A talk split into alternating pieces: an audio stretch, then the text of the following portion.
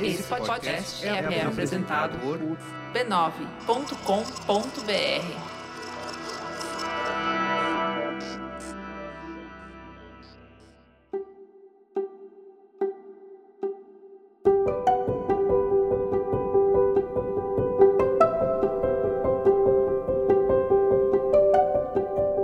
Eu lhe dou as boas-vindas ao Autoconsciente, um podcast que fala de vida interior, que ajuda você a se entender melhor. Eu sou Regina Gianetti, instrutora de Mindfulness, a sua repórter da alma, e aqui eu compartilho reflexões e ações para uma vida com mais autoconsciência. A minha intenção é que ao terminar um episódio você se sinta melhor do que quando começou.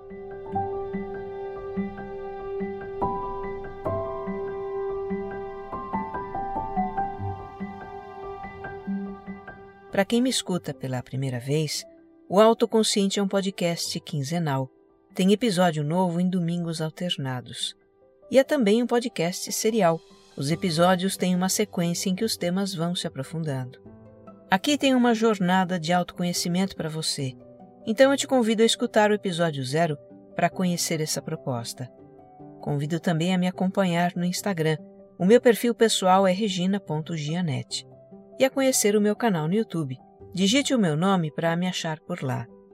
Se você gostar desse episódio, compartilha nas suas redes sociais e grupos de mensagens. Ajude mais pessoas a se entenderem também.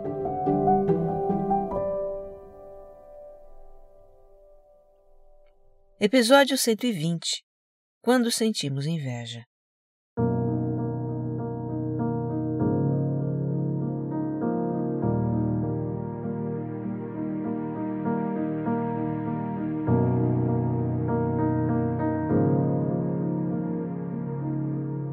Com certa frequência eu recebo de vocês, queridos ouvintes, mensagens com sugestões de temas para o podcast.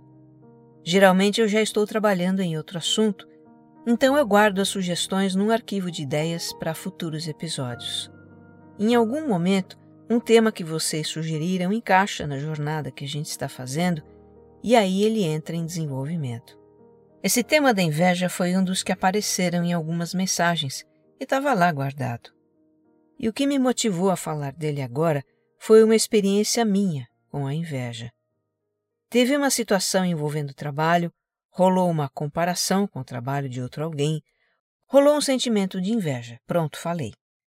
A gente tem um pudor em falar de inveja, né?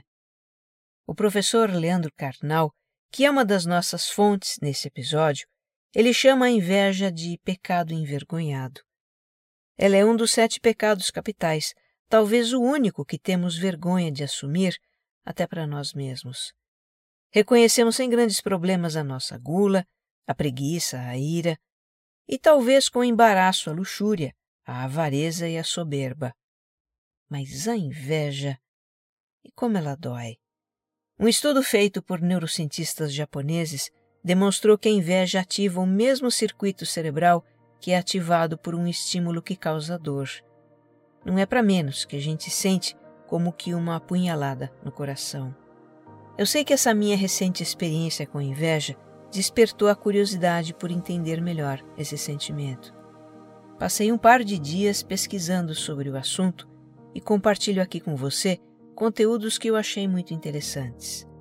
Um artigo do professor Walter Trinca, pós-doutor em psicanálise, uma palestra do professor e historiador Leandro Carnal para o programa Café Filosófico, um vídeo do psicólogo Fred Matos no seu canal no YouTube e um vídeo do professor de psicologia Luiz Hans para o canal Casa do Saber. As referências estão na descrição deste episódio. E aqui vamos nós falar desse assunto espinhoso, mas falar como de hábito, sem julgamento e com a intenção de entender.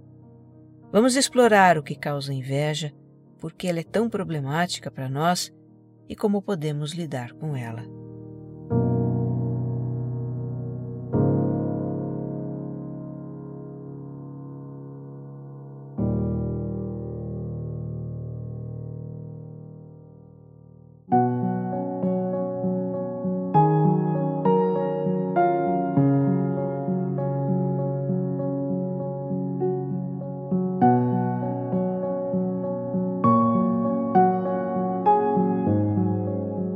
Princípio, a gente poderia falar da inveja como o desejo de ter algo que o outro tem. Esse algo podem ser bens materiais, casa, carro, roupas, a conta bancária.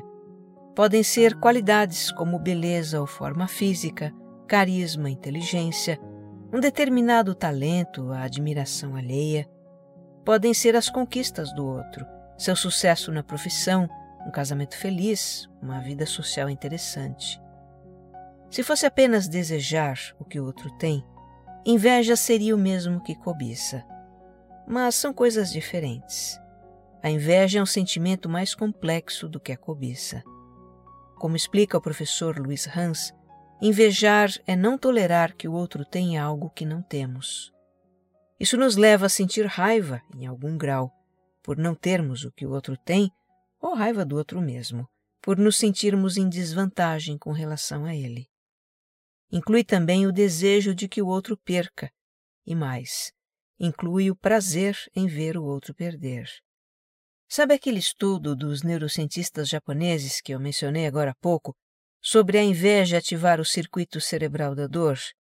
Então, os participantes do estudo também foram levados a imaginar que a pessoa que eles invejaram se dava mal, e o circuito cerebral ativado no cérebro deles foi o do prazer. Pois é, pode ser difícil admitir, mas a inveja tem uma carga de raiva e do desejo de que o outro perca. No mínimo, é uma raiva de baixa intensidade passageira que a gente expressa com um olhar fulminante ou um pensamento do tipo: esse aí está se achando. Pode ser uma raiva que a gente fica remoendo e nos corrói por dentro. No limite, pode ser uma raiva que leva a atitudes destrutivas. Seria a inveja uma fraqueza de caráter? Na verdade, antes de ser da dimensão da moral, a inveja é da dimensão psicológica. É um sentimento que nós experimentamos já com poucas semanas de vida, por incrível que pareça. Quem descreveu isso em profundidade foi a psicanalista austríaca Melanie Klein, autora da Teoria das Relações Objetais. Eu falei um pouco dela no episódio 71. Só para a gente se situar, segundo a Melanie Klein, a princípio o bebê percebe tudo que o cerca como objetos, inclusive a mãe e outras pessoas. O primeiro objeto com que ele se relaciona é o seio, que o alimenta e gratifica. E não é um objeto qualquer. O seio é fonte de nutrição e amor, é um objeto simplesmente vital. Então, o bebê, quando se sente privado do objeto seio, ele tem sentimentos de raiva, tem impulsos destrutivos de bater, de estragar o objeto, não por maldade, mas como uma reação psíquica de defesa. Depois o bebê começa a direcionar os sentimentos de raiva e impulsos destrutivos para pessoas. Ele sofre ao ver que alguém desfruta de algo que ele não tem. Isso é inveja. Ele pode sentir inveja da mãe, que tem o desejado objeto seio, inveja de uma criança que se diverte com algum brinquedo e por aí vai. Esse pequeno ser humano vai ser ensinado que ter inveja é feio, é errado é pecado, mas o sentimento da inveja é nato nele, é da sua natureza e sempre poderá se manifestar. Tem outro aspecto muito importante na inveja, que é o seguinte: o fato de alguém desfrutar de algo que não temos implicita uma percepção de fracasso pessoal, de autodesqualificação. Seria algo tipo: o outro é melhor do que eu, eu é que não sou bom o bastante. Nem sempre nós estamos conscientes disso. Talvez na maior parte das vezes essa autodesqualificação seja inconsciente. Mas seja como for, quando nos vemos em situação de inferioridade com relação a alguém, num primeiro momento sentimos raiva de nós mesmos e depois direcionamos essa raiva para o outro. Em seu artigo, o professor Walter Trink explica em detalhes esse mecanismo psíquico. Eu vou aqui recontar o que ele diz com as minhas palavras, para ficar uma linguagem mais fluida. Tudo começa quando a pessoa se depara com algo que o outro tem e ela considera importante e legítimo ter também. Mas esse algo lhe é negado ou é inacessível. O outro é detentor de um bem, uma condição, um privilégio que falta à pessoa. Isso bate para ela como deficiência, como impotência, como uma insuficiência dela própria e poderia colocá-la num lugar de autorrejeição, de raiva de si mesma. E como é que a psique dessa pessoa se defende? Dirigindo essa raiva para fora, para o outro que provoca isso nela, esse insuportável sentimento de inferioridade. Dirigindo sua raiva para o outro, ela ataca a fonte do seu sofrimento e, ao mesmo tempo, preserva a si mesma.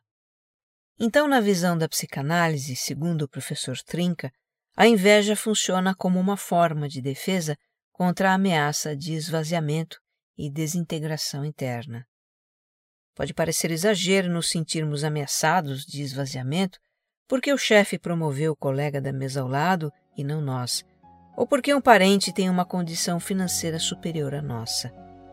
Mas vamos considerar que o sofrimento por ver o outro gozar de algo que nos é negado remonta àquelas nossas experiências do início da vida. Mesmo sendo nós adultos e nos considerando racionais, o mecanismo de defesa psíquica, que é a inveja, permanece em nós. E esse mecanismo vai atuar nas situações em que a gente se comparar e se sentir menos do que o outro. Vamos sentir apunhalada no coração. Vamos sentir raiva em algum grau ou indignação. Vamos, talvez secretamente, envergonhadamente, talvez abertamente, desejar que o outro perca a sua vantagem. Ou talvez tenhamos uma reação mais drástica contra aquele que nos provoca inveja.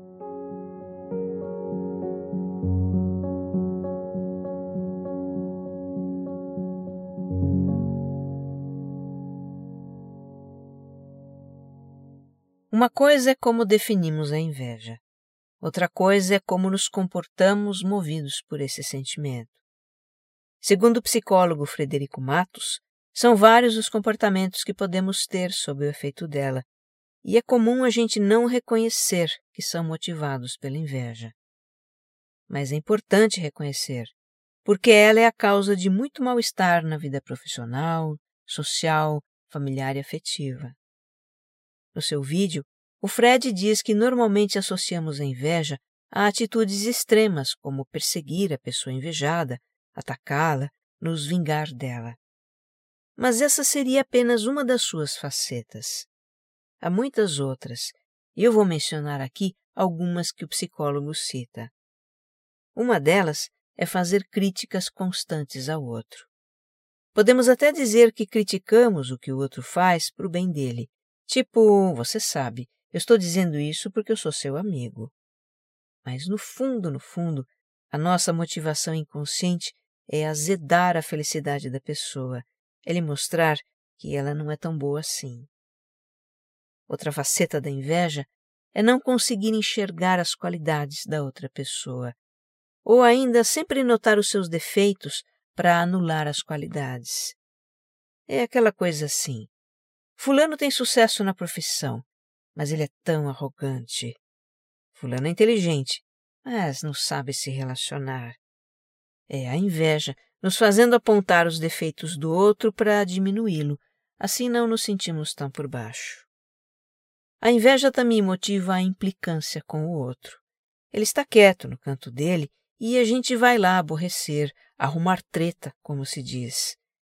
Isso a gente vê muito no relacionamento entre irmãos quando crianças, e é também um comportamento de adultos para tirar a paz da pessoa invejada.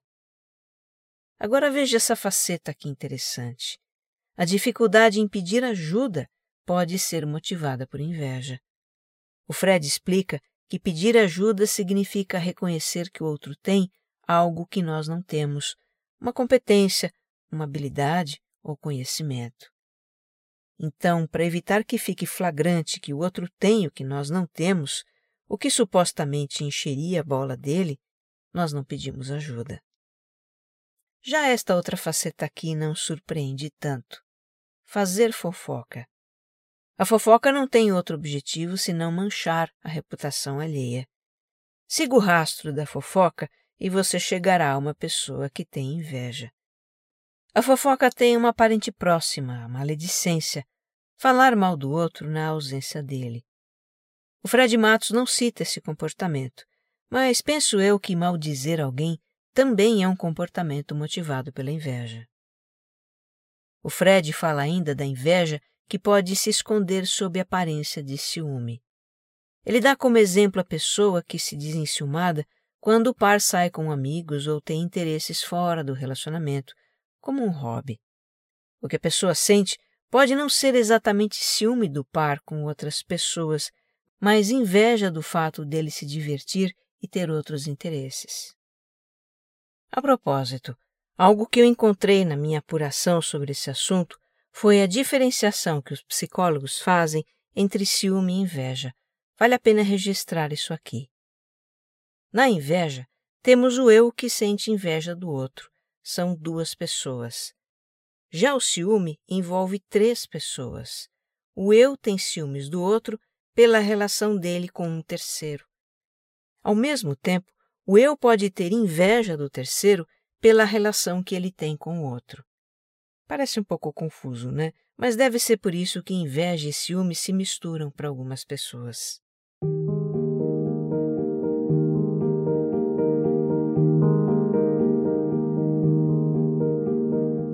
Até aqui, então, a gente explorou alguns comportamentos típicos do ataque invejoso. E agora vamos conhecer alguns comportamentos de defesa da inveja. Como explica o Fred Matos, é muito perturbador lidar com o nosso sentimento de inveja porque ele implicita uma condição de inferioridade, de insuficiência, de sermos menos do que o outro.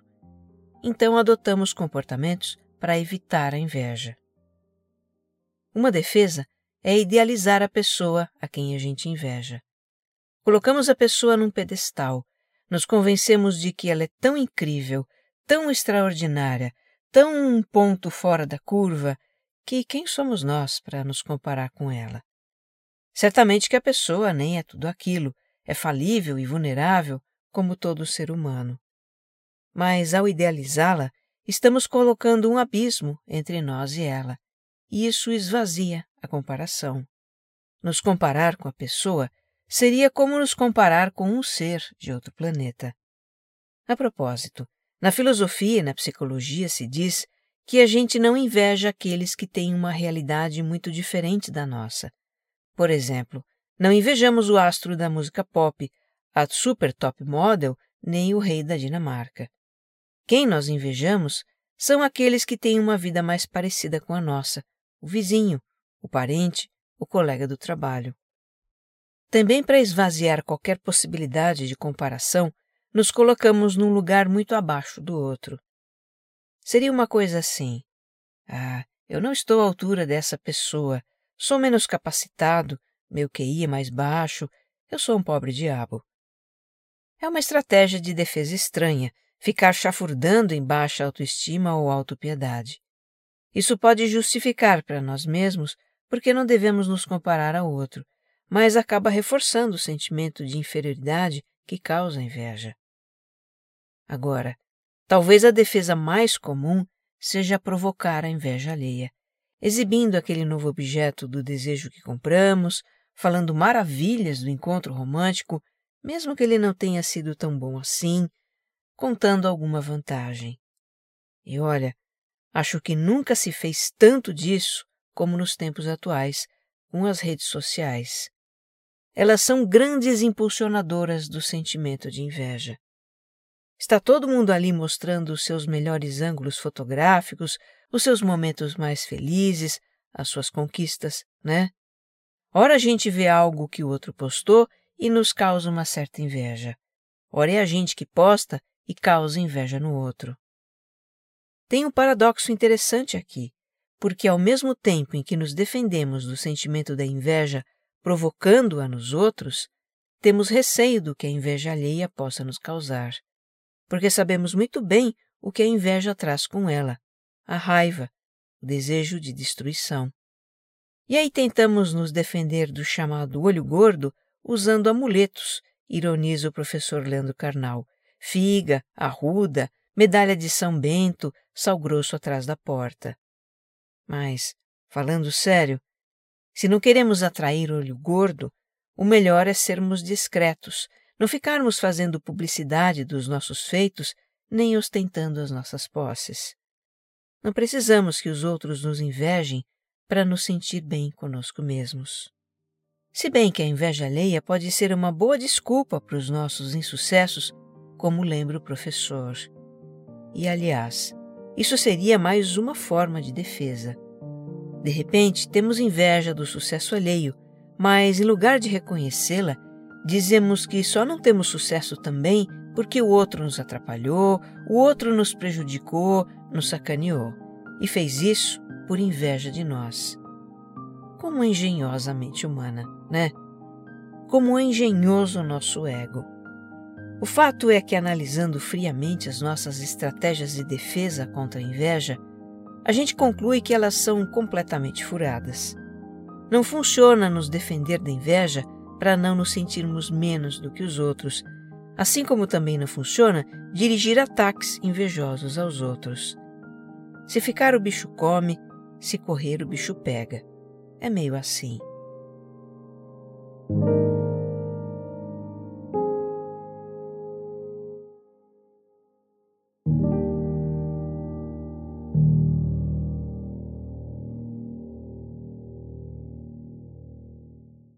O que fazer quando sentimos inveja? Como a gente viu, esse sentimento, como aliás qualquer outro, é parte da natureza humana vulnerável e imperfeita. Talvez não possamos evitar de sentir inveja, mas temos a escolha de não alimentá-la com as nossas atitudes e deter o impulso de um ataque invejoso de crítica, de fofoca, de maledicência, de implicância, de qualquer tipo de represália contra o outro. Temos também a escolha de não alimentar pensamentos de inveja, ruminações sobre a injustiça da vida e ressentimentos. Ser capaz de não alimentar a inveja passa pelo entendimento de que ela é motivada por uma fragilidade nossa, pela percepção de que algo nos falta. A atitude que cabe, então, é nos voltarmos para dentro. É reconhecer para nós mesmos: sinto inveja. Esse é um momento de sofrimento de fragilidade. É também nos lembrar que sentir inveja é da natureza humana, todos nós experimentamos isso. E, por fim, é dizer algo para nos confortar nesse sofrimento. Algo como que eu possa aceitar minhas limitações, que eu possa me fortalecer interiormente, que eu possa ter clareza do que realmente é importante para mim. Como lembra o professor Luiz Hans, ninguém pode ter tudo, Ninguém pode ser tudo.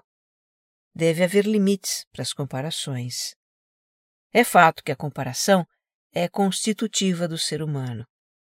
A gente se compara para se situar na topografia social, para ajustar os nossos comportamentos ao que é esperado com relação à família, trabalho, relacionamentos, etc. Isso em si não é mal nem bom, apenas faz parte, ele diz. Mas em meio às incontáveis alternativas do que podemos ter, ser e alcançar, é preciso discernir o que faz sentido para nós.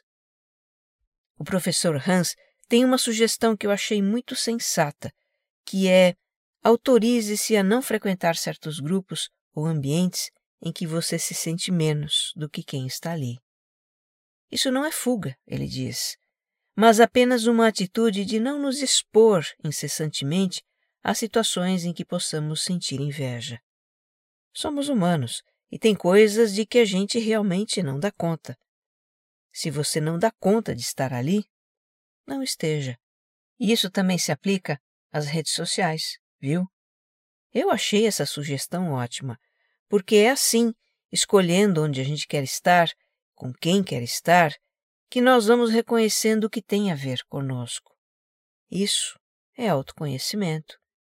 Em algum momento, talvez não precisemos mais evitar certas situações, porque já nos conhecemos o suficiente para saber o que tem valor para nós e não vamos ficar nos comparando com os outros.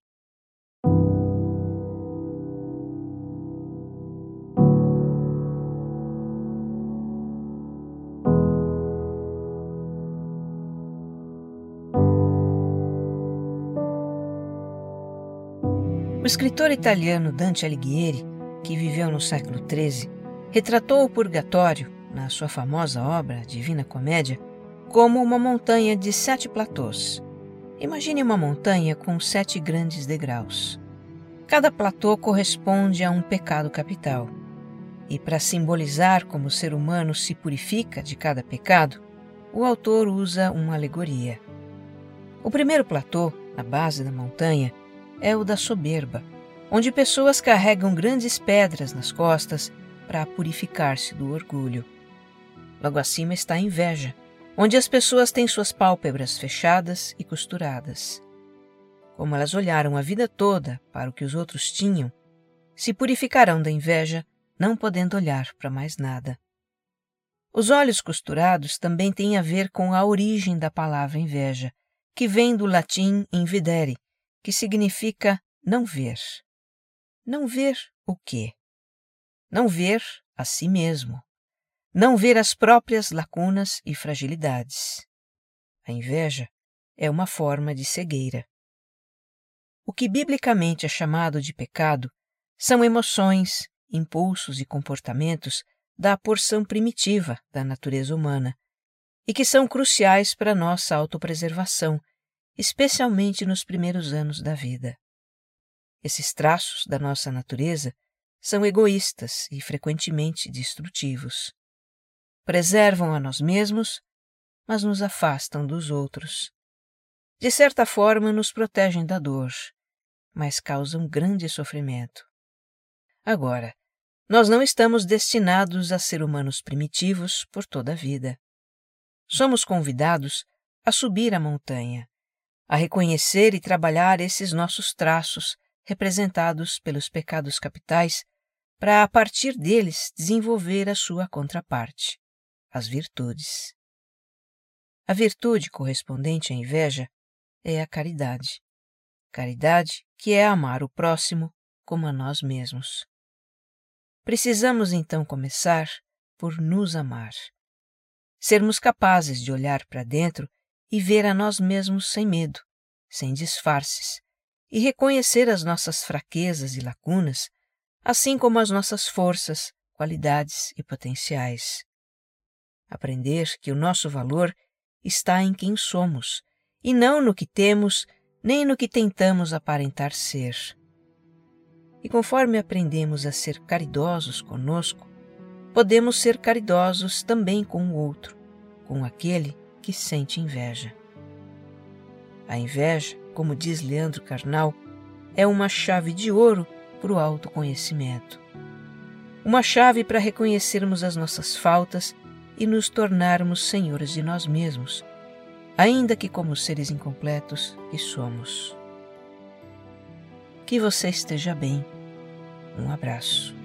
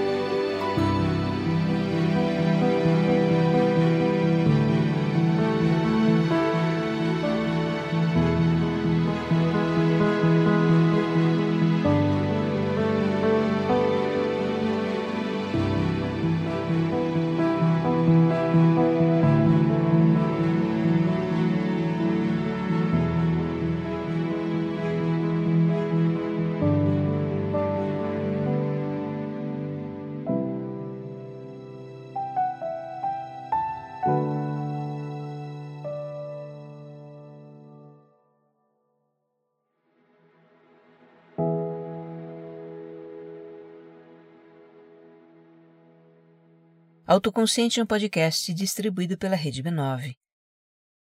Com roteiro e apresentação de Regina Gianetti, edição de som e capas, Jéssica Correia.